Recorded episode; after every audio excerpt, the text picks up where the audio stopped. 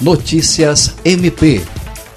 A Procuradora-Geral de Justiça Cátia Rejane de Araújo Rodrigues se reuniu com os membros do Ministério Público do Acre, que compõem a força-tarefa do órgão para o enfrentamento ao coronavírus, para tratar sobre a uniformização da atuação em razão da publicação do decreto governamental que dispõe sobre a criação do Pacto Acre Sem Covid, o pacto apresentado essa semana pelo governador Gladson Cameli e pelo Comitê de Acompanhamento Especial da Covid-19 trata da prorrogação de prazos previstos no decreto governamental de março de 2020, que estabeleceu medidas para o enfrentamento da emergência de saúde pública. Na ocasião, o promotor de justiça Glaucio Chiron Malchiro fez uma apresentação sobre o Pacto Acre sem Covid. Os membros do MP do Acre falaram ainda sobre a metodologia de abertura gradual do comércio e suas restrições além de fazer uma explanação sobre como está a atuação do Ministério Público em cada regional neste momento. Ana Paula Pojo, Agência de Notícias do Ministério Público do Acre.